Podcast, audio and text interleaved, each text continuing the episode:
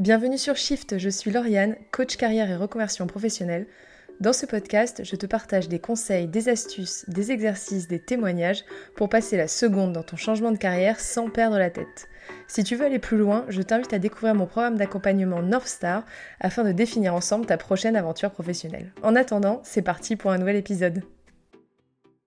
Hello, hello Back to Basics aujourd'hui. Par où commencer quand on veut trouver sa voie professionnelle?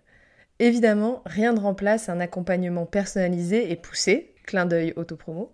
Cependant, en attendant, ou peut-être pour te donner envie de suivre un programme de coaching, voici un petit guide de 5 conseils pour trouver ta voie professionnelle. Conseil numéro 1. Choisis le bon moment et prends ton temps. Trouver sa voie pro est une vaste question à laquelle on ne nous a malheureusement pas appris à répondre à l'école et qui demande souvent de se laisser du temps. Penser qu'en un mois la question sera réglée est malheureusement une illusion. Il te faut prendre le temps de bâtir ton projet, sans te presser mais avec engagement et effort, c'est le meilleur moyen d'arriver au bout. Trouver ta voie professionnelle, ça ne tombe pas du ciel, sorry.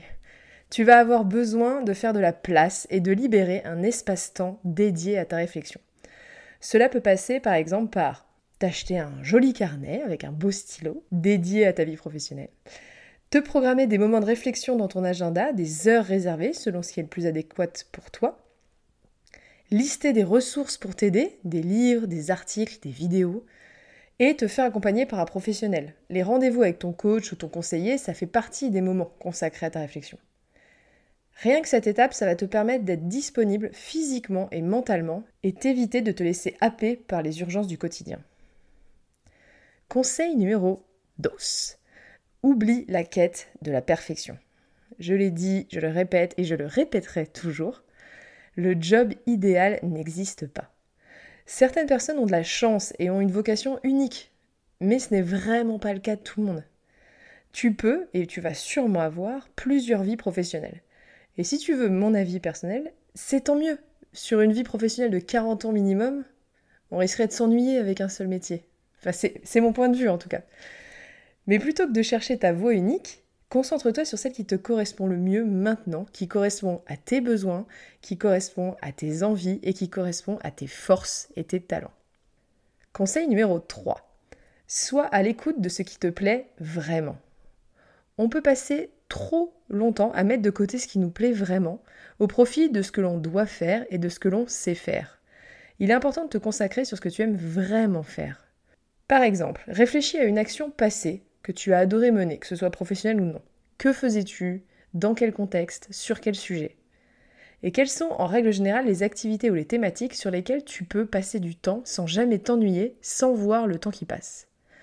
Note tous ces éléments parce que ça te permettra de repérer des répétitions, des schémas et d'affiner ta réflexion plus tard. Conseil numéro 4, fais le point sur tes besoins et la manière dont tu as envie de vivre. Qu'est-ce qui est le plus important pour toi à ce stade de ta vie? Sur quoi tu ne veux plus transiger ou faire de compromis? Ton salaire, ton lieu de vie, ton rythme de travail, le télétravail ou non, certaines missions, etc. On ne le répétera jamais assez. Savoir ce que tu veux de ta vie, c'est primordial pour pouvoir faire ton projet professionnel. On fait rentrer un projet pro dans un projet de vie et pas l'inverse.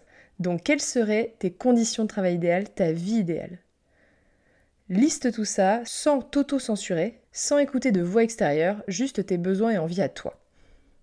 Conseil numéro 5, mets le doigt sur tes forces. Nous avons tous des talents. Pour trouver ta voie, il te faut regarder de plus près tes forces, tes zones de facilité, on va dire, ta zone de génie, comme j'appelle. Les choses que tu fais facilement, sans effort, et que les autres remarquent. Tu peux demander de l'aide à tes proches pour ça. Leur demander sur quoi ils viendraient te demander conseil ou de l'aide. Écrire un discours, réparer leur frigo, négocier leur salaire, décorer leur appartement, ça peut être n'importe quoi. Dans quel domaine te trouves-t-il doué Fais confiance aux avis des autres parce qu'ils vont voir chez toi ce qui te paraît normal à tes yeux, mais qui pour eux est un vrai talent. C'est ça ta zone de génie. Et enfin, dernier conseil, passe à l'action. Si tu commences à avoir une idée, même une micro-micro étincelle d'idée, de bout de ficelle d'idée, explore-la. Bien sûr, au début, ça va être flou, ça va être bancal, ça va être vague, mais c'est justement en explorant que ça va se préciser.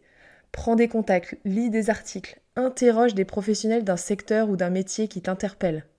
Prends un premier cours de une activité qui te plaît, teste. Appelle des écoles pour des formations, renseigne-toi sur les débouchés. En gros, teste ton idée en conditions réelles au maximum que tu peux pour la sortir du fantasme et pour voir vraiment ce qu'elle vaut dans son ensemble et si elle te correspond. Voilà, ces six petits conseils sont des pas qui vont transformer petit à petit une idée en projet. Et sans t'en rendre compte, tu seras lancé vers ta prochaine étape professionnelle. C'est tout pour aujourd'hui. J'espère que cet épisode t'a plu. Merci beaucoup de m'avoir écouté. Si tu as des questions, n'hésite pas à me contacter sur mon Insta Coaching. On se retrouve la semaine prochaine. Passe une excellente journée.